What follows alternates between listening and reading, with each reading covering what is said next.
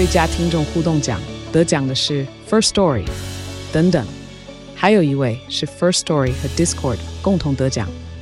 First Story 最新推出的 Discord 整合功能，是为听众管理新标杆，将拥有会员资格的听众自动加入 Discord 群组。这不仅减少创作者的负担，也为听众带来丰富的互动体验，获得全台 Podcaster 一致肯定。体验这个惊人的功能，立刻点击叙述栏链接，让你与听众互动更上层楼。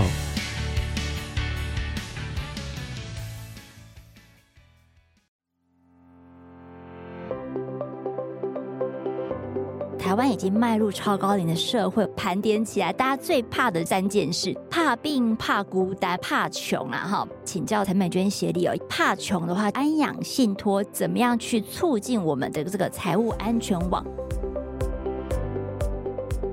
他可能自己觉得说，我的资产老本其实也没有那么大，那我就要去做信托嘛？这个是有钱人才要担心的事情吗？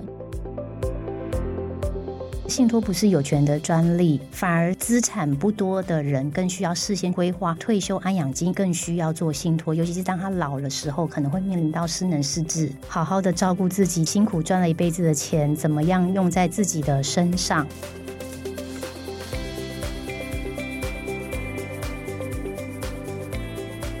收听远见 On Air，各位听众，大家好，我是主持人远见杂志执行副总编林让君。我们今天访问到的贵宾是国泰世华银行信托部协理陈美娟，陈协理好，各位远见 On Air 的听众朋友，大家好，我是陈美娟。是我们今天请协理来哈，其实是要在 echo 我们之前做的一些超高龄的系列报道，大家还记得吗？其实远见在今年的八月份周年庆的时候，有一个封面故事，就是重新设计你的百岁人生哈。就是在谈说，呃，台湾已经迈入超高龄的社会，我们大概是三年后，我们就是要这个，呃，每五个人就一个人是六十五岁以上的长者，那平均余命现在也已经超过了八十岁。那那个时候有跟大家提到说，我们长寿人生啊，就是在盘点起来，大家最怕的就是三件事，一个是怕病、怕穷又怕孤单嘛，哈。那当然就是可能现在有些人就说，啊，我也。怕诈骗呢？对，其实怕诈骗就是跟怕穷啊，哈，怕这个老本被窃取有很大的关系。那呃，我们就谈到说，怕穷的话，其实就是应该要建置一个很好的退休财务的安全网。那所以就是请教这个陈美娟协理哦，因为协理是财务安全网的一个专业户哦，就是特别来今天帮我们谈一些安养信托这样的一个方式是怎么样去促进我们的这个财务安全网。所以我们今天的主题就是靠子女不如靠自己，用安养信托放大你的退休金哈。那我们首先我要问一下这个协理，协理你觉得啊，我们现在还有养儿防老的观念吗？我觉得现在呃，随着我们在越来越长寿的过程，养儿不一定防老，嗯，所以这个时候真的是要去思考是怎么样好好的照顾自己，自己辛苦赚了一辈子的钱，怎么样用在自己的身上？嗯哼嗯哼，对，我们就其实也听到很多，就是现在真的不是养儿防老，现在是养儿防啃 的，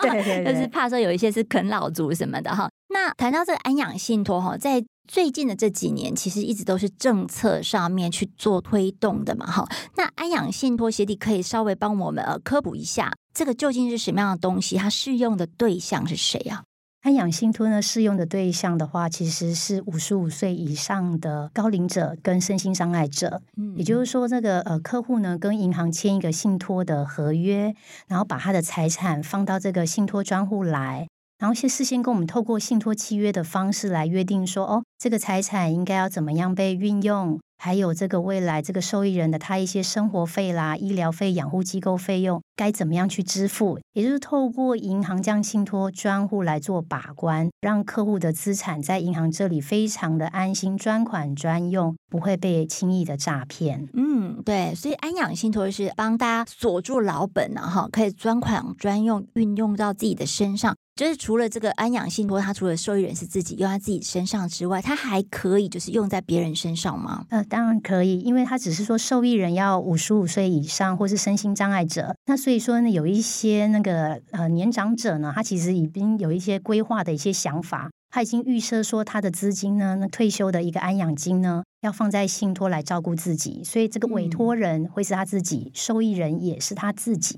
可是呢，其实我们也有遇到很多的个案呢，其实子女帮自己的父母做的，因为可能就是说他可能呃平常不在呃父母身边，又担心父母可能跟亲朋好友在一起的时候就被诈骗啦，或者一些被一些钓鱼的网站或者是一些金融的诈骗，嗯，所以他想说帮他把父母的资金呢放到信托来，啊，对，所以等于是也是另外一种方式，就是由子女来帮父母做，委托人会是子女，然后受益人是爸妈。这也是常见的一种方式，是是。那我也有听说，说有一些这个可能长辈，就是爸爸妈妈自己觉得说，哦，可能这个呃年纪也到了，但是他们家可能有一些是天使宝宝，就是他可能是需要被照顾的一些对象啊，比如说个身障，或者是说可能智能上比较没有那么足够的。那所以他也会把受益人就是设定为自己的子女，然后让他们可以得到一个之后的持续照顾，是吗？对，也有，就是所以说，该安养信托呢，它主要的呃客群呢是所谓的受益人是年满五十五岁以上的、嗯、呃年纪的人，或者是这个身心障碍者。所以说，那因为是既然他是比较可能严重的身心障碍，没有办法自己自我管理财产，所以通常他的呃。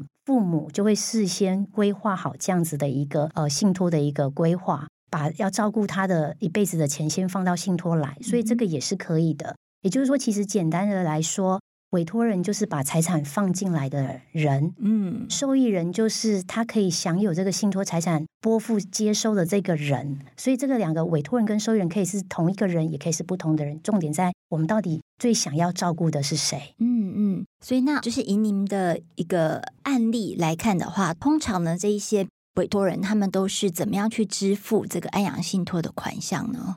通常的话，我们大概会分成大概三个面向。嗯、第一个的话就是呃，就是定期给付，可能每一个月会一定的金额到他个人的账户去。然后第二个话就是可能因为他可能会有医疗啦，或是养护机构的一个费用，也就是我们会凭单据实支实付。也就是说，假设我们身心障碍者或是高龄者，他可能去医院看病之后，那金额比较大，他就可以来跟我们请款。那第三种，因为毕竟我觉得很多事情，即使有再完整的规划，还是会有一些意想不到的地方，所以我们行银行会有第三个一个机制，就是说，呃，就是我们设定一个信托监察人。也就是说，当有一个比较大笔的金额的支出的时候，可是是真的用在这个呃需要被照顾，也就是受益人身上的时候呢，经过信托监察人同意的支出，也是可以给付的。对，大家就是举个例子是怎么样？对，因为像其实我们之前有做过一个个案，就是女儿呢，她其实已经在美国落地生根了，可是她心中有个放心不下的老妈妈，就住在安养院。这时候呢，当我们就会定期去，就像刚才讲，我们会定期去支付安养机构的费用。可是有一次，妈妈的那个牙齿假牙坏掉了，一次换牙要十万块。这个东西我们一开始真的在规划说，怎么会预想他需要这样的假牙的费用？哦、是对，所以我们那时候有安排呃信托监察人在台湾的一个比较信赖的亲友，就是等于是、嗯、呃请他去确认是不是真的有这样的一个支出，把这个假牙的费用的单据来跟我们请款。然后因为也是信托监察人同意的，对，所以这个我们银行就可以拨付。那因为其实对老人家来讲，其实可以吃东西是很好的事情。其实反而是健康，对他是比较好的，所以我们觉得这个钱花的值得，还花的很值得的。哎，那其实刚才协力也帮我们带到一些角色嘛，哈，就是我五十五岁以上的人，我就可以去这个呃成立一个信托哈，那把这个钱就是交给受托人，那这个受托人在这个环节里面就是银行嘛，哈，他去保管这样的一个受托的资产。那您刚刚又提到一个，就是信托监察人啊，他就是来确认跟这个确保所有的这个信托财产都有按照信托的这个合约内容在走，或者是说有些例外状况，他来判断是不是可以执行，是吗？对，就是信托监察人其实。呃，他大概有两个角色，当然就是监督银行有没有照这个信托契约来执行，为了受益人的利益，就是因为契约一定会先预先规划好，说怎么照顾这个受益人，在金钱怎么拨付、定期给付、呃，实支实付，或者是这种额外的支出。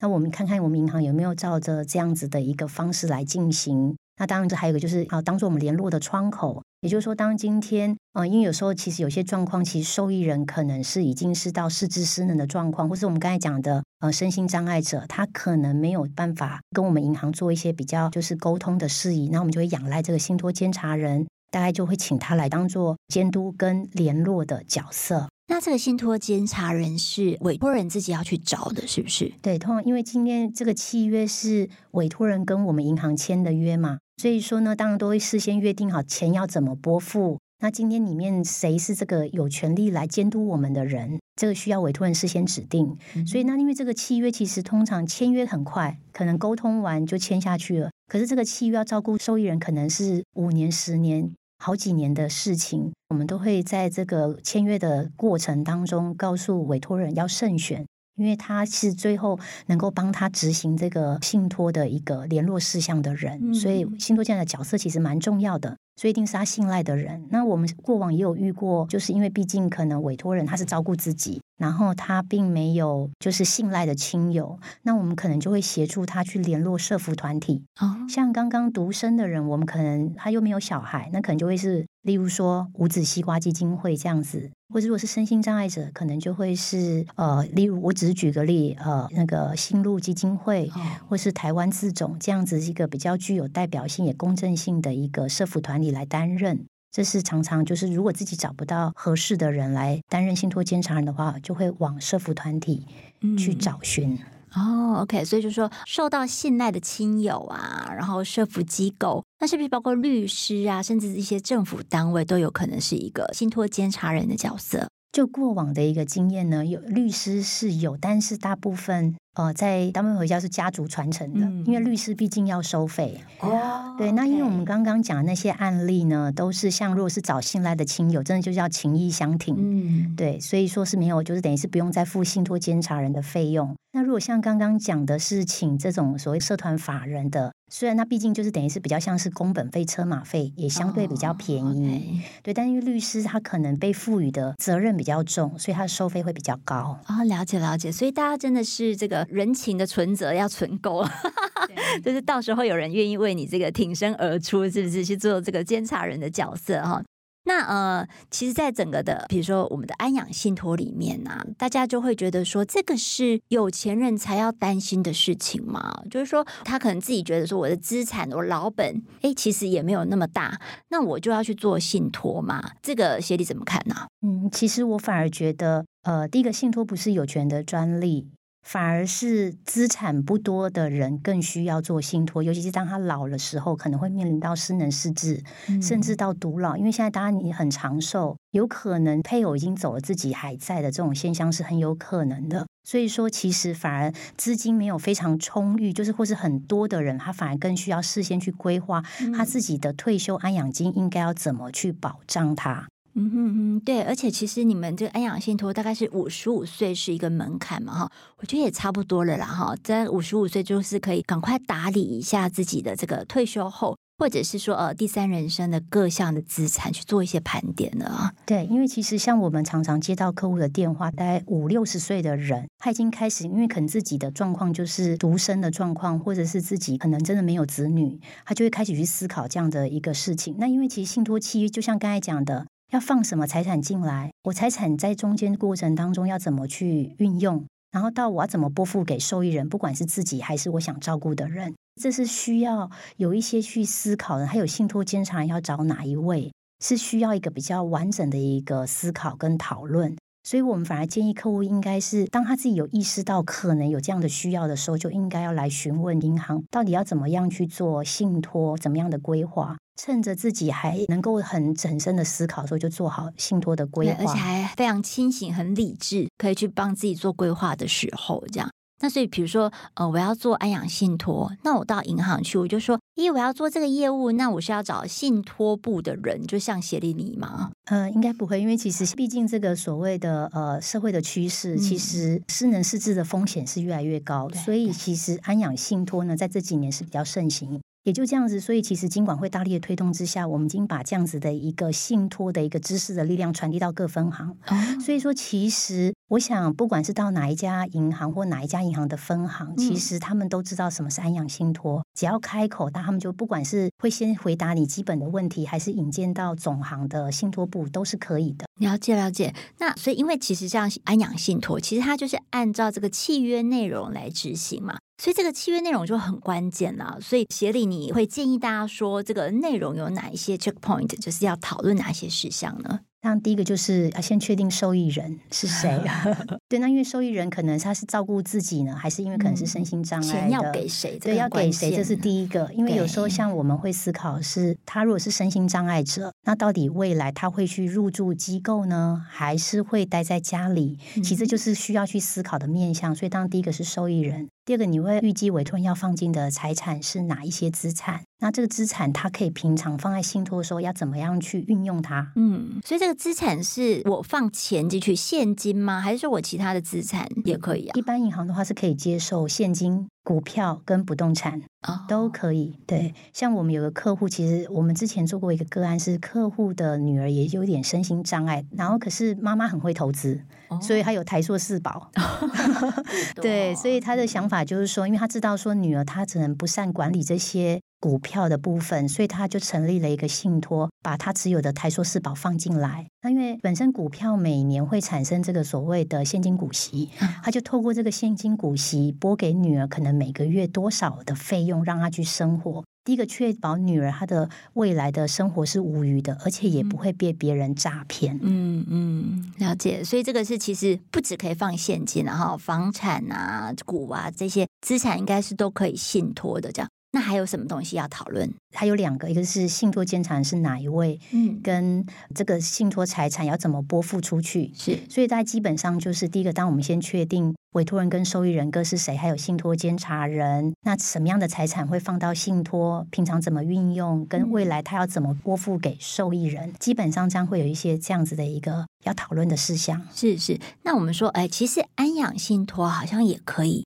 在这个信托的循环里面去放大的，去做一些投资的效益的，那这个要怎么样去谈这个投资的内容跟方式啊？啊、呃，当然第一个就是我我刚才讲可以放进信托，大概有三大类，嗯，钱、股票跟不动产。当然以台湾的民众来讲，最多的还是钱比较多。所以说，当钱放进来之后呢，我们大概会有几个方向可以帮客户做一些放大。第一个，我们的钱并不是就放在那边当活存，我们可以自动帮他做定存。就是对于一些客户比较保守的人，他其实对投资是有一点害怕的。那他的资金本身也比较多，对，他比较不担心用完的时候，我们建议他会做定存。那如果说是资金，它其实可以承担一定的风险，或者是说资金它希望能够有一个稳定配息的概念。那因为其实现在最夯的就是 ETF 的高股息之类的。嗯、我们并不是说这高股息一定很好，只是说在现在的一个利率水准之下，或者是一些金融商品有蛮多不错的，是每一年会稳定配息的。尤其现在美国的这个利率又到了五 percent 以上，对，十年期公债殖利率飙破五，飙破五趴。对，所以说其实。呃，我们现在如果客户他对于定存这样子的一个收益是比较担忧会被通膨侵蚀的话，那我们就会建议他说，那你也可以指定的钱是配置在债券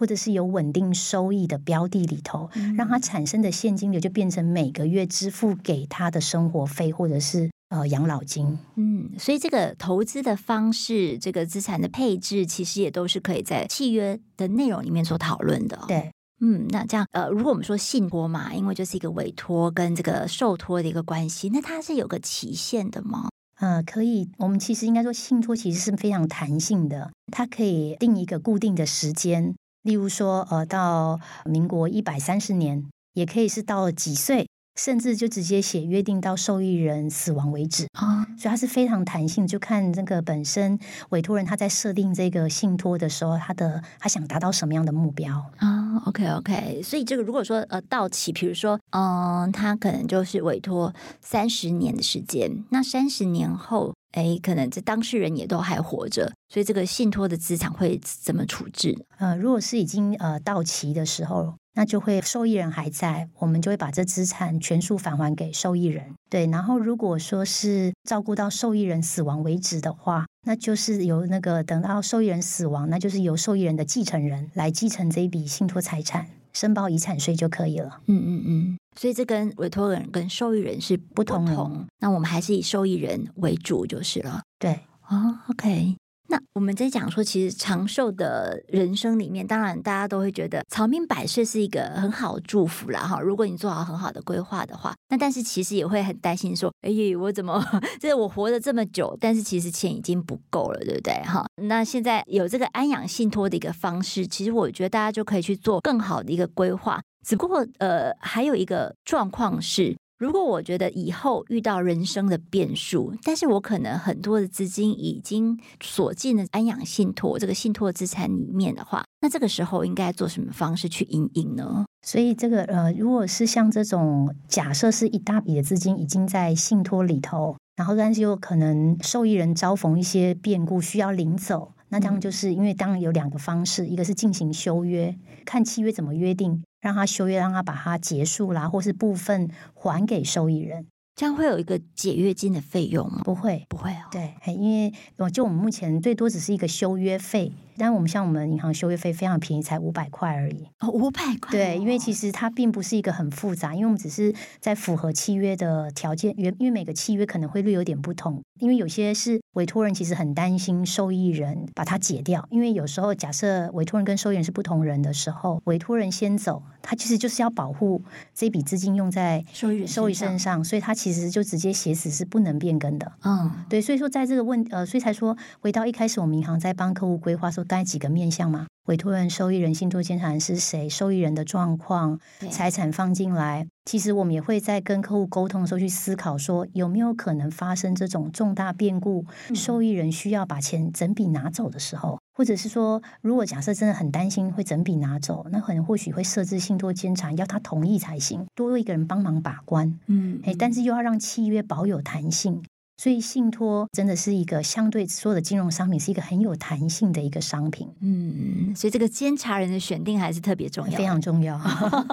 很关键呢。对，就是他可以掌握这个合约变动的一个权利，然后对，了解了解。好，那对于这个安养信托的部分，其实我们今天也做了一个蛮全面的说明哈，非常感谢协理。那有没有什么样要再补充给我们的听众朋友的？其实我刚才有想到，就是说客户可能除了担心变故之外，他其实也想说这几年因为疫情的关系，通膨变得相对的严重，所以说他也会担心说，原本我约定的这个呃，例如说每个月支付多少钱，会不会到时候不够用？其实像银行有很多弹性的一个设计。像我们可以在一开始就设定说，每年依照两 percent 的成长，也就是原本我是拨付两万块每个月，我可以在第二年开始乘以一点零二，等于是成长两 percent 的意思。嗯、然后第第二年、第三年都以两 percent 的方式来成长，哦，复利的成长。对，就是我们是可以做这样子一个弹性的约定，哦、让客户就不会觉得说。我十年前领两万块，我现在还领两万块，这样会不会不够用？嗯，所以说其实信托在这方面，我们也都帮客户预想到。所以，因为其实信托在整个台湾也发展了这个二十年，然后这五六年来对安养信托的一个大力推动，其实各银行对于这个里面的受益人该会面临到的问题，其实我们都考虑到了。嗯，所以其实它真的是一个针对个人在照顾心爱的人，或者是说照顾自己的未来的退休。生活是一个很好的一个商品，对，而且就是刚才其实美娟协理也有提到嘛，哈，就是把钱锁进去，保护老本。然后就是防诈骗了，是不是？对，是很好的方式，因为你的可能账户里面你的资金哈可能被锁住了。其实这个诈骗集团要上下其手，要做什么样的手脚的机会也是变少了啦。对，因为这个账户因为跟银行签了约之后，其实是银行在做控管。嗯，那银行就是因为是金融业是被信赖的一个金融的专业机构，所以我们一定会依照契约来执行。所以就是现在要把钱拨出去的时候呢，呃，都是银行的人在做一个管理，就不担心说今天客户可能因为一时被诈骗，忘了没有意识到那是一个诈骗的电话，把钱就这样提走了。嗯，所以这就是信托的最核心的价值，叫做专款专用。了解，是就是只有这个条件跟目的之下，你才可以动用这笔款项的哈。是，那最后最后就是那个呃，我们在银行去开办这个。安养信托的服务的时候，有些人会却步，会觉得说，可能我开办这个信托会不会刚开始的费用开办费是很高的？这个协理也帮我们提醒一下啊。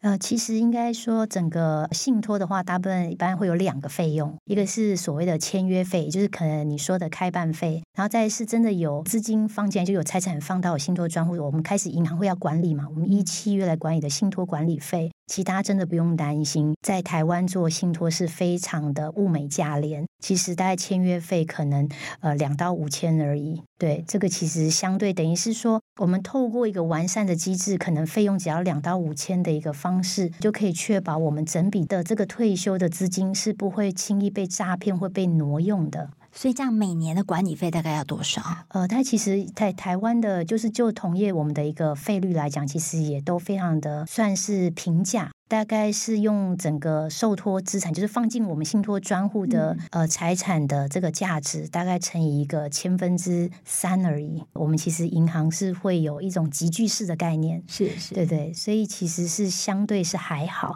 其实曾经在我沟通的时候，之前接到客户询问，他就觉得，哎，三万元好像一年要付银行三万元，其实觉得有点不划算。其实我大概都会有两个方式去跟他说：第一个，这个钱放在银行这边，我们还是可以帮他做定存，以现在的定存大概是一点六 percent，所以其实一点六减到零点三，其实是还是有一点三 percent 的收益的。如果他不愿意承担过多的投资风险，还是可以做定存。第二个是，其实重点，我觉得重点是在那个整个的资金老本怎么样好好的照顾自己。嗯，所以其实每年付给银行这些信托管理费，其实是值得的，因为总比一次被诈骗的时候那个感受会更差，而且会更担忧未来的生活该怎么办。没错，没错，你只是想想看，说你被诈骗之后倾家荡产，对，